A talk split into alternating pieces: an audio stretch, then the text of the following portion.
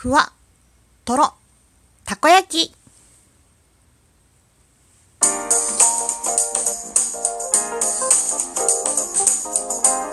りのねえこれってどうなの？どうも、ひよりです。いかがお過ごしですか？この番組は私ひよりが、これってどうなの？って思う日常の些細なことを、個人の独断と偏見で、ゆるーくお話しする番組です。まずは、いただいたお便りを紹介したいと思います。はい、えー、千秋さんよりお便りいただいてます。千秋さん、お便りありがとうございます。イェイふんふん、ひよりさん、こんばんは。えー美容室でのエピソードの話に首がもげそうになるくらいずっとうなずいてました。うんうん。ってことでね、私もシャンプーの時は口までタオルで隠してほしい派です。ということで、千秋さんお便りありがとうございます。イェイそうなんです。昨日のね、美容室の話で、あのね、こう、タオルをシャンプー台にね、乗るときに口まで隠してくれるとこと隠さないところがあって、私結構ね、寝ちゃったりするんで、口開いてるんじゃないかなと思って結構気になっちゃうんですよねっていう話とか、あとなんかかゆいとかって言うみたいな感じの。言いにくくないっていう話をさせてもらいました。もう千秋さんに同感していただいて本当に嬉しいです。お便りありがとうございます。はい。で続いてのお便り紹介してみたいと思います。はい。レッスンさんよりお便りいただいてます。レッスンお便りいつもありがとう。イエイ。ふんふんうんとかゆいところって西日本の人はどこそこがかゆい？えー東日本の人こ人はありませんっていう率がめちゃめちゃ高いと言われています。ということでデッスンさんお便りありがとうございます。イエイ。うーんそうだな。どうなんでしょう。関だから西の方の人は比較的かゆいところを言うけど東の方は言わないっていう話が多いんだけどどうなの？っていう話ですよね。いやーでも西日本関西人だからってちょっとそこかゆいねんちょっと書いてやとかとはならないと思う。あんまり聞いたことないけどどうなんだろう。あのかゆいとこちゃんとはっきり言えるよっていう方いらっしゃったらシャンプー台でねあの言える方がいらっしゃったらぜひ教えてください。はい。続いてのお便りです。指輪さんよりお便りいただいてます。指輪さんお便りありがとうございますイエイ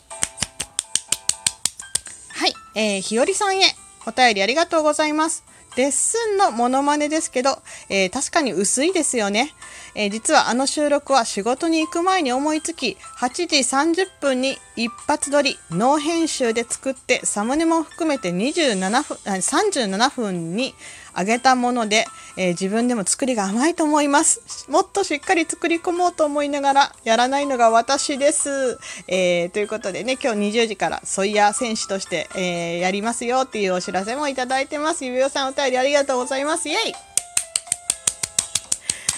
そうなんです。指輪さんの収録でこうデスのねの回の回を撮ったのがあってすごく面白くって お便りを追加きました。そうあのーライブの時のね指輪さんがするデッスンのモノマネはすごいね面白いんですけどまあまあ収録も面白かったんですけどいかんせんちょっとこう忖度をして、えー弱めにモノマネをしたのかなという お便りを書かせていただきました。でもすごい本当に指輪さんのね収録はいつ聞いてもすごく手が込んでいてで一発撮りって言ってもあれ一発で撮ったんだと思ったらいや本当につくづく感心します。でもすごいね8時半に撮り始めて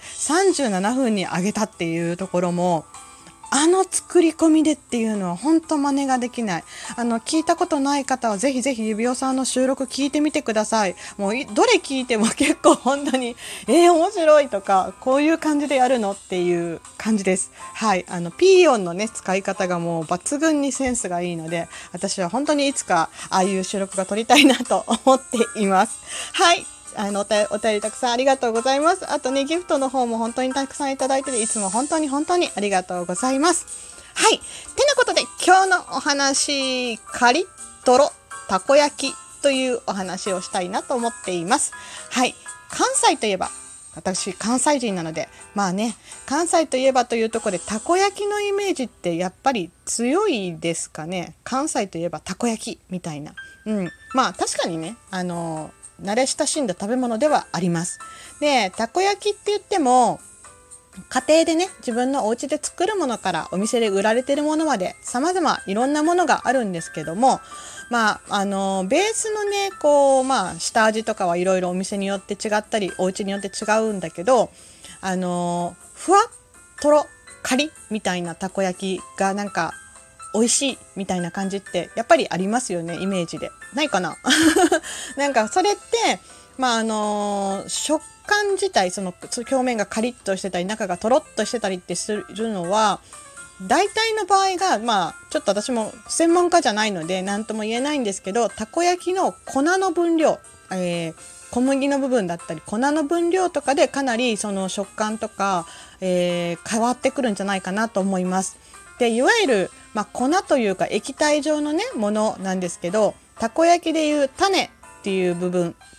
なんですがこのたこ焼きの種の部分の水分が多くて高温で高い温度でね綺麗にカリッと焼くことができたらこれがね外がカリ中がとろっとした美味しいたこ焼きが理論的には焼けるはずなんです。でねただねこれねこれって案外結構本当に難しいそうなんか高温だと焦げる恐れがあるのともともと種そのおこ、えー、おこたこ焼きの種の水分が多いと種が緩いとも言うんだけど緩めのタレ種とも言うんだけど、まあ、要はひっくり返しとかくりくり回すのがとっても難しいです。だから、まあ、比較的自宅で作る時はねどうしてもちょっとあのー、作りやすいためにボテッとしたね感じのたこ焼きになっちゃいやすいのもこのやっぱ粉の量が多いからなんだなとは思ってます。うん、だからねやっぱりねお店で売ってるのは美味しいよねとなるわけなんですよ。なかなか自宅でそこまではねって。でももちろん各家庭で各お家で、えー、出汁を入れたり具材を増やしたりとか工夫をするので自宅でももちろん美味しいたこ焼きは作れます。作れますよ。はい。でもそう。ね、結構それが難しいなって感じたのは高校の時の学祭の時に、えーと、たこ焼き屋さんを出店したんですけどなんかねちょっとプロの方が教えに来てくださって私たちが思ってるよりもずっとシャバシャバのこう水分の多い出汁の多い、えー、たこ焼きの種を使った方がいいって言われた時にそうなんだと思ってすごくびっくりした思い出があります。はいでねそのたこ焼きね、関西のソウルフードともいえるたこ焼きなんですけどもカリふわが必ずしも絶対の正義というわけじゃないのかなと思います。もうこれねだってね好みの問題。そう。まあ大阪関西ではね星の数ほどたこ焼き屋さんがあるわけなんですよきっと。あると思います。かなり多いと思います。で、どこが一番美味しいのって聞かれて、とっても困るんだけど、すごくね、意見が分かれるとこだと思います。で、なぜなら、もう本当にね、好みの問題がある。もう本当にソウルフードっていうのは大体好みがある。そう。ね私ね、実は時間が少し経った、ちょっとしっとりとしたね、こう、たこ焼きも好きなんですよね。うん。邪道だっって怒られるかもしれないんですけども、まあ、例えばたこ焼きだけじゃなくて、まあ、よく炊いた柔らかくなったおうどんうどんとかも好きだったりするし、えー、お鍋のね白菜はできるだけしなしなになっててほしいしなんだったらカップラーメンも硬いよりはちょっと伸びてる方が好き。まあ、これカップラーメンに関してはもう適度な時に食べたいのよ。食べたいんだけどもしどっちかだったら硬い麺よりもちょっと伸びてるぐらいの方が好きみたいな感じのとこがあるので意外と私しっとり系いける方です。もうね本当にこれも好みの問題だねっていう感じではねあるんですけどあのそうなんです。カリ、ふわ、とろのたこ焼き。もちろん大好きなんですけど、意外とこう時間が経った、しなっとした柔らかくなったね、たこ焼きも好きな日和です。はい。まあよかったらね、あなたの好みのたこ焼きだったり、えー、うどんだったり、こう柔らかめが好き、固めが好き、カリが好きとかね、とろが好きみたいなのがあったら教えていただけたら嬉しいなと思います。はい。てなことで今日のお話は、カリ、とろ、たこ焼きというお話をしてみました。最後まで聞いてくださってありがとうございます。ではまた明日の配信でいつものようにお会いしましょう。ではではでは、また。じゃあね。ひよりでした。